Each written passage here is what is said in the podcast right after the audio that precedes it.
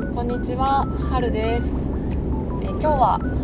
経済だったりお金の話あとは銀行員の頃の話もしたいなと思っています。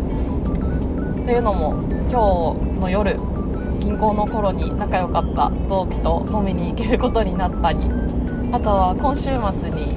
同じく仲良くしてもらってた同期の子たちとあのディズニーに遊びに行くので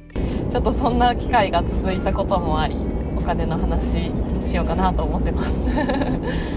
でもちょっとこのテーマ多分何回かに分けてまた話すとは思うのでよかったら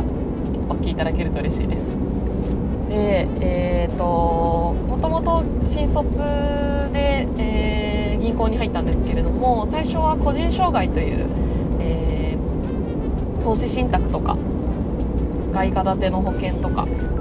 とは株式証券の、えー、仲介業務っていうところで営業をやってました。なのでもともとそういったところに興味があったっていうのも興味があったので最初新卒の頃にこう課題として出されてたあのマーケットノートっていうのがあったんですけど、えー、日経平均ダウあとは為替？米ドルユーロ5ドルかあと不動産のリートとかっていうのをあの毎日つけてたんですね。でそれがなんかいいルーティンになって結局辞める時まで毎日つけてたのでそのマーケットノートが A3 で何冊ぐらいいったんだろうな67もっといったかな。それぐらいになって。で昔の数字とかを見ながらあの商品のご提案とかをさせていただいてたんですけど自分でもそういった投資をしながらあとはお客様の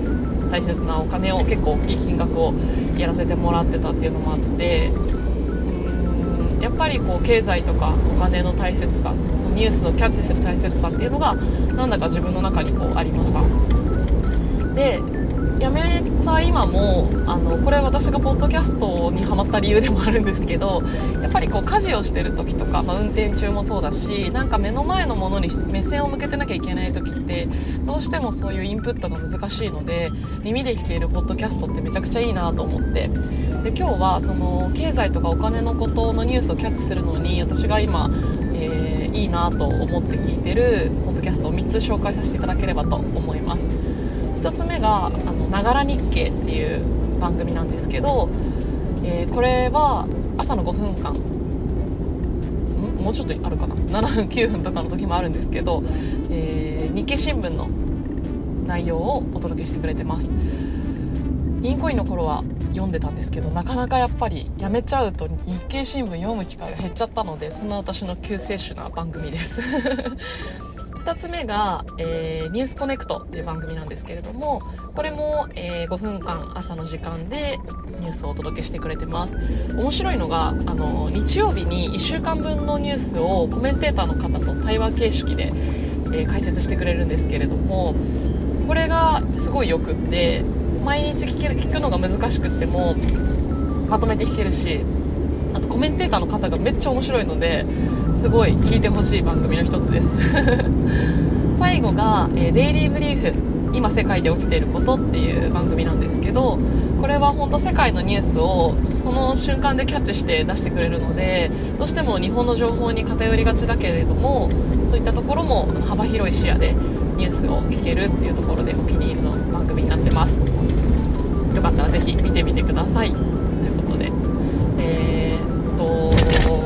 分お金の価値観ってまた海外に行ったら大きく変わると思うしまた違った現状も見れると思うのでそこもオーストラリアに行く楽しみの一つでもあるんですけど。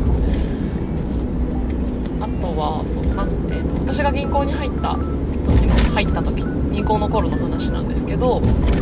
あのー、最初その個人障害をやっててで結構自分のなんかその頃の性格的にこう常に向上してたい常に変化してたいっていうのが結構強い性格だったのでずっと同じ視点に最初配属されたところからずっと同じ視点にいてでもせっかく銀行に入ったんだからあの法人営業やっぱりこう融資とか貸し出しっていうところを経験してみたいっていうのがありました。なのであのほぼ人事面談でもう食ってかかるぐらいの勢いでそっちをやらせてくださいと何回も訴えてで、まあ、合わせてあの人事も経験したかったのでその公募の人事にも手を挙げたんですけどちょっと人事の方はやっぱりこう年数とか経験も浅かったので難しくって法人営業の方に3年目かなの時に移動させてもらいました。すごい、あの優しい先輩方に恵まれて初めて行う業務っていうのもあの教えていろいろ教えていただいてたんですけど、まあ、今思うとすごくこう頭でっかち自分が頭でっかちだったかなと、一つのことにこうピントを絞りすぎちゃう性格だったなと思っていてやっぱり個人の営業の時よりも動かすお金の額がもうとんでもなく違かったし大きかったしあとは相手も社長さんなのでやっぱ時間が限られてるって中でどうしてもこういっぱいいっぱいになっちゃって SNS でも発信してる通りあのうつ病というか適応障害になってしまって銀行を離れることになりました。でそうねあの今思えばってところもすごく多いんですけどえーと、辞めてやっぱり1年ぐらいって銀行の大変なところとか辛いところばっかりがあの思い出しちゃってたんですけど離れて別の仕事をしたからこそすごいこう制度の充実してたりとか働きやすさとかっていうところにも気づくことができたのでもし皆さんの周りだったりとかご自身で金融業界銀行証券保険っていうところにご興味がある方がいたらあのー両方の面からお話はできるかなと思います。でやっぱり今日みたいにこう現役でまだあのバリバリ活躍してる銀行員の友達とかにも会う機会があるのでそういったリアルな声もお届けできるかと思います。もし、まあ、実際ね今働いてて悩んでるって方もそうだしこれからとか考えてるよっていう方もよかったらお話しましょう。ぜひご連絡ください。はいという感じで、まあ、第1弾なのかな、まあ、お金への考え方っていうところはまた改めて話せていけたらなと思ってます。はいでは今日はこの辺で長くなりましたが終わりにしていこうと思います。お聴きいただきありがとうございました。今日も良い一日をお過ごしください。